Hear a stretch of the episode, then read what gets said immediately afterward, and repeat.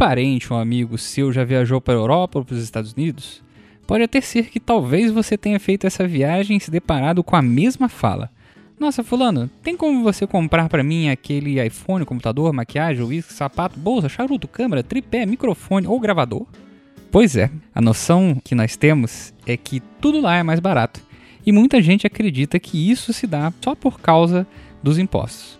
Mas a bem da verdade, isso ocorre porque nós somos um país de capitalismo dependente. Olá, eu sou o Zamiliano e hoje nós iremos falar sobre dependência. Para isso trouxemos Marina Machado Gouveia, militante comunista, economista, doutora em Economia Política Internacional, professora da Escola de Serviço Social da UFRJ, diretora da Sociedade Brasileira de Economia Política e da Sociedade Latino-Americana de Economia Política e Pensamento Crítica e coordenadora do Grupo de Estudos em Teoria Marxista da Dependência na UNILA. Vamos ouvir o que ela tem para nos dizer.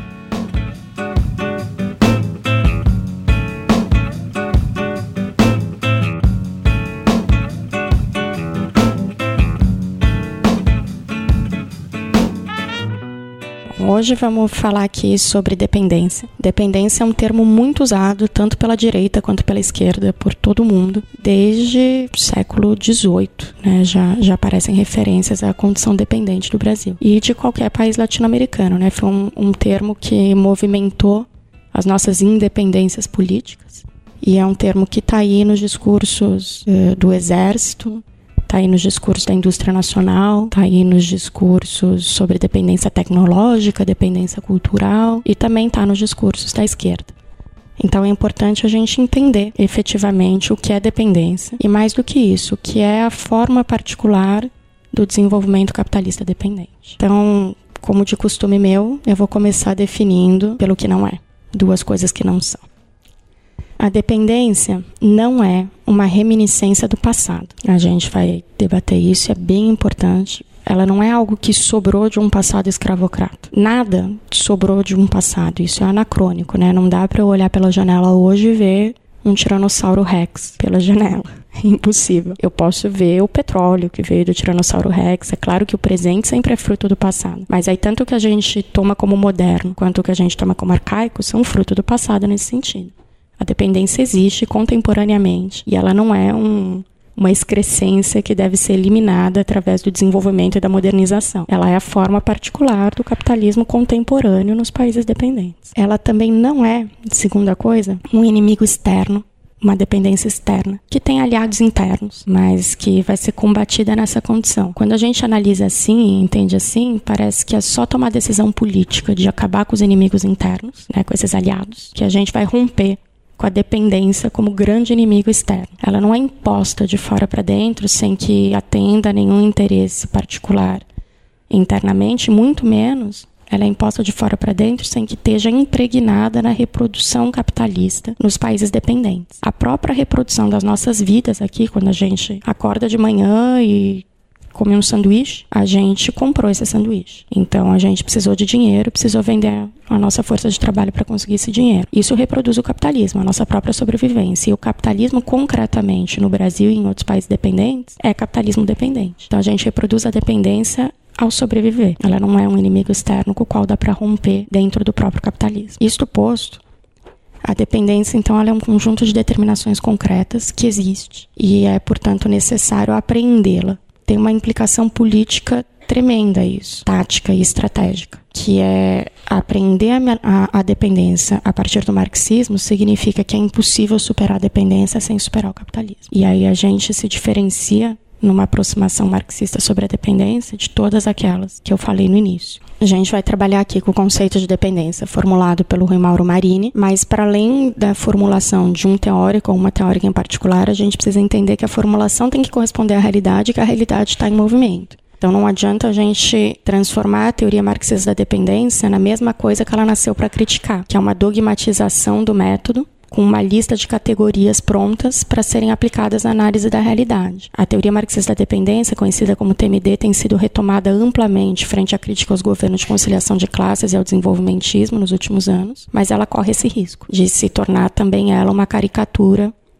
de um método científico burguês fossilizado. Então, nenhuma das categorias que vai ser trabalhada aqui deve ser entendida dessa maneira como categoria pronta e acabada, uma existência conceitual a ser aplicada à realidade.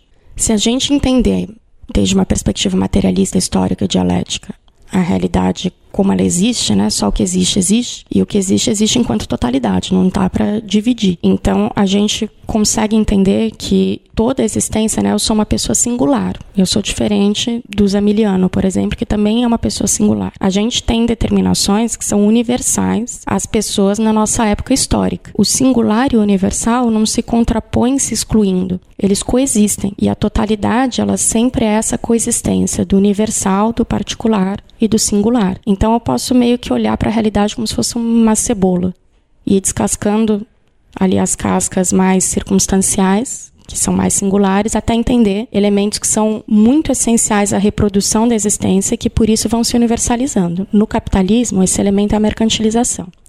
No capitalismo dependente também. Só que essa mercantilização vai se dar de maneira particular. O que não significa que apenas o capitalismo dependente seja particular. O capitalismo nos países centrais também é particular. Não é que a gente tem um capitalismo manco que não é capitalismo. O nosso é particular, coitadinho, o outro é universal. O outro foi tomado como modelo universal, mas ambos coexistem. Então, tendo isso entendido, a gente pode compreender a afirmação do Rui Mauro Marini de que na América Latina o capitalismo dependente é um capitalismo sui generis, é um capitalismo do seu gênero, que responde à sua própria particularidade. E na introdução à dialética da dependência, que é o principal texto teórico que não foi finalizado pelo Marini para publicação, mas é reconhecido enquanto tal hoje em dia, é, ele debate o empiricismo e o essencialismo, que é o perigo da gente reconhecer só o universal e não entender que esse universal não existe se não for dentro das particularidades e singularidades nas quais ele existe de fato, ou então só descrever as particularidades e não entender o que está lá no fundo. Especificamente o desenvolvimento capitalista dependente tem três determinações particulares que o desenvolvimento capitalista nos países centrais não tem. A transferência de valor eh, de maneira estrutural para fora dos países dependentes, a superexploração da força de trabalho como forma de compensar essa transferência de valor e a forma particular que o ciclo de reprodução do capital assume nos países dependentes. A partir daí, são possíveis duas formulações importantes no seu desdobramento tático e estratégico, que são a crítica ao desenvolvimentismo, por um lado, e a crítica ao subimperialismo. Ambas dependem de uma correta apreensão do que é a realidade do capitalismo dependente. E essas determinações, então, só podem ser entendidas em conjunto. Por isso, nós estamos aqui gravando sobre elas no dicionário, em conjunto, apesar de que cada uma delas poderia merecer um espaço mais extenso para si e um debate mais extenso. Só é possível compreendê-las em relação com as outras, e é só em relação com as outras que elas fazem sentido conceitual como categorias, porque é só nessa relação que elas refletem efetivamente uma realidade particular. Então, vamos começar com a transferência de valor rapidinho.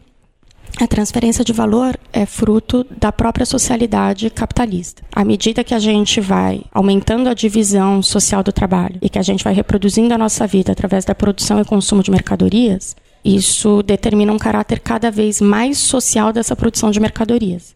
E é claro que as unidades produtivas não têm a mesma produtividade. Então a gente tem um valor que é formado socialmente, o que determina o valor das mercadorias é o trabalho.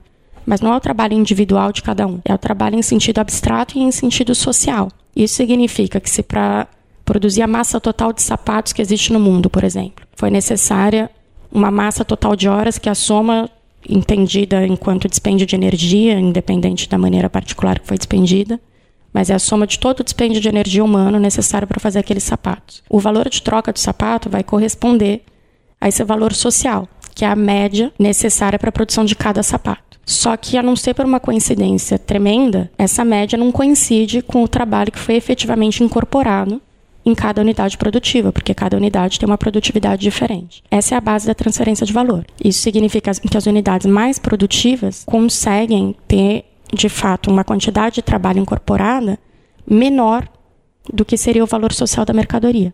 E nessa diferença conseguem se apropriar de uma mais-valia extraordinária que vai se refletir num super lucro. Isso também é válido se a gente for ver a formação dos preços de produção por conta do diferente, da diferente composição orgânica de capital em cada unidade produtiva. Então, ao concorrer entre si, os capitalistas todos têm efetivamente taxas de lucro distintas. Porém, eles tendem a buscar uma equalização da, da taxa de lucro. embora não consigam, e mesmo com a taxa de lucro média, isso implica em taxas de lucro efetivamente distintas, o que não é um debate que a gente vai fazer aqui nesse momento. Mas essa é uma outra forma de transferência de valor, porque a taxa de lucro vai incidir sobre mais ou menos trabalho vivo incorporado eh, imediatamente pelos trabalhadores naquela unidade produtiva. E ainda temos os famosos monopólios de mercado que vão incidir nas né, assimetrias aí de poder que vão incidir apenas sobre os preços de mercado, já considerando que seria esse valor socialmente apropriável. Essa é a base da transferência de valor, está no próprio capital industrial e vai implicar a possibilidade de outras formas de transferência de valor também, entre capital industrial e capital comercial, porque precisa ser comercializada essa massa de mercadorias, com o capital bancário, porque o capitalista não necessariamente é dono do dinheiro, então ele precisa pegar emprestado, ainda mais se ele é um capitalista menos produtivo, né? Muitas vezes ele precisa pegar mais dinheiro emprestado, porque ele está o tempo todo perdendo valor sob a forma de transferência, uh, renda da terra, patente intelectual, tudo isso são formas possíveis de transferência de valor. Como, dada a historicidade do processo de colonização e da expansão capitalista no mundo, os países dependentes têm menor produtividade do que os países centrais, estruturalmente, ao produzir e vender mercadorias, a gente está sempre transferindo valor para fora. Isso é uma paulada no desenvolvimentismo, porque não se trata de se industrializar. A gente pode se industrializar, não é que a gente produz produtos primários e eles produzem produtos industriais, como diz a CEPAL. A gente pode se industrializar, mas vai ser com produtividade menor e continua tendo transferência de valor. De modo que a industrialização não rompe a dependência, ela é uma industrialização independente. Ela vai ser compensada pelas classes dominantes internamente por uma maior exploração da força de trabalho. Como estão transferindo valor para fora, essas classes dominantes vão se aproveitar da sua própria constituição histórica, e especialmente da escravidão, para conseguirem ampliar a taxa de mais-valia. Só que elas não conseguem fazer isso relativamente aos países centrais com um aumento de produtividade maior do que eles. Então elas precisam fazer isso baseado principalmente na intensificação do trabalho e no aumento da jornada, que é aceito socialmente aqui por conta da escravidão e da desvalorização da carne negra frente à carne branca. Então, a superexploração talvez seja o, a categoria mais controversa da teoria marxista da dependência. No meu entender, ela só faz sentido no conjunto, junto às outras determinações. Porque se a superexploração for entendida apenas como um salário menor do que o valor da força de trabalho, não tem nada de novo aí. Isso acontece, inclusive ciclicamente também nos países centrais. Mas existe sim um fenômeno de uma intensificação relativamente maior da exploração da força de trabalho nos países dependentes em relação aos países centrais. E esse fenômeno precisa ser nomeado, porque ele existe, ele é concreto. Se a gente vai nomear de superexploração ou vai ser outro nome, não sei, mas esse é o nome que até este momento tem sido dado na teoria marxista da dependência. As maneiras de, de fazer isso, portanto, se relacionam à transferência de valor porque a compensam e ao mesmo tempo são reproduzidas pela forma particular do ciclo do capital, que é o próximo item aqui do nosso dicionário.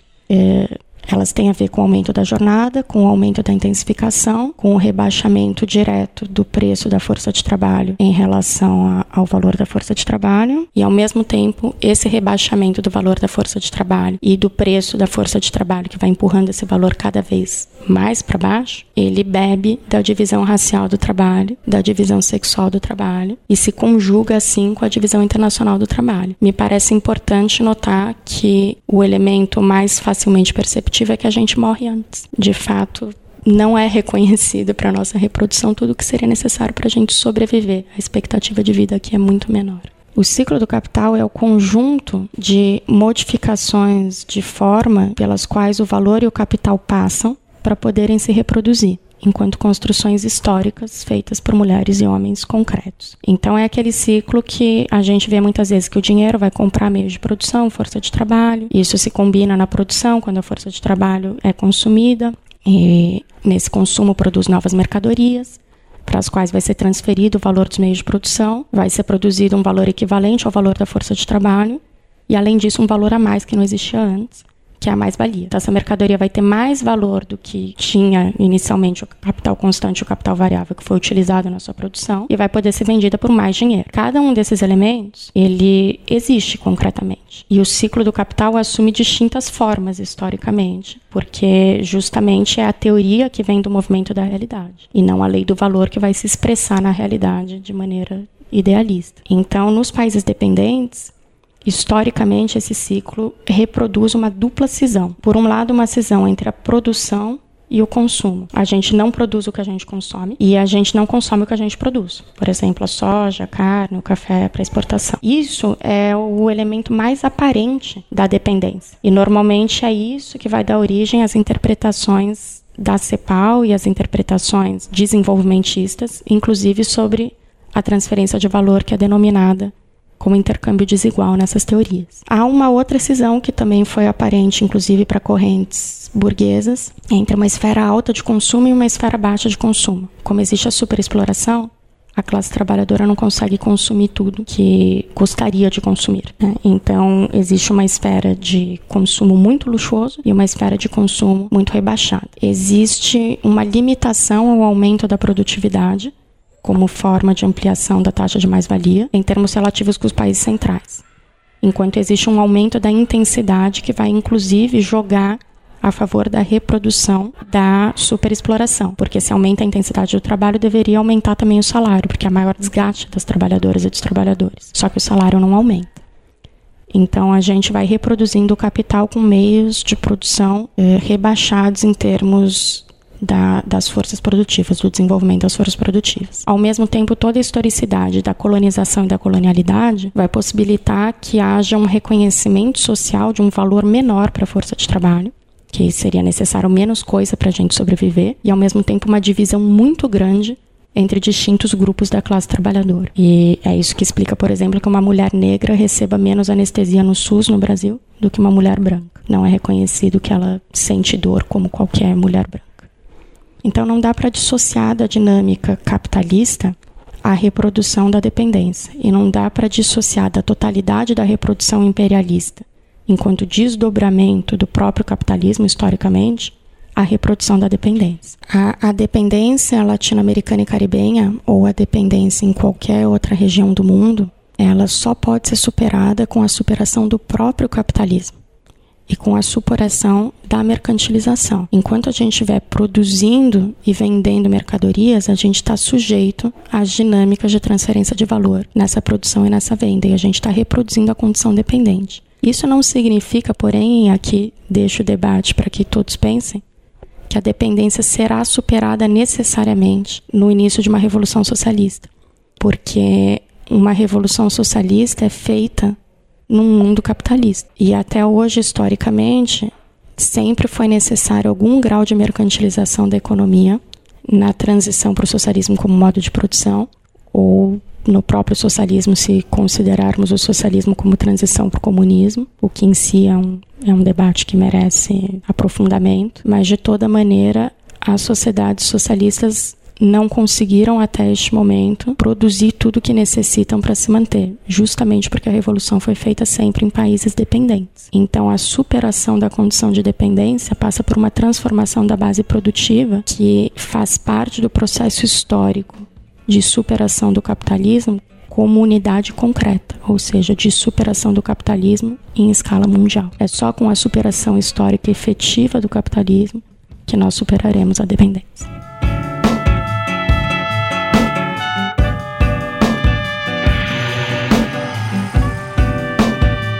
Isso, galera. Se você quiser se aprofundar mais sobre o assunto, você pode ler Rui Mauro Marini e a Dialética da Dependência, Dialética da Dependência, Acerca da Dialética da Dependência, Subdesenvolvimento e Revolução, O Reformismo e a Contra-Revolução, todos os textos do Rui Mauro Marini, e Capitalismo Dependente e Latino-Americano, da Vânia Bambirra.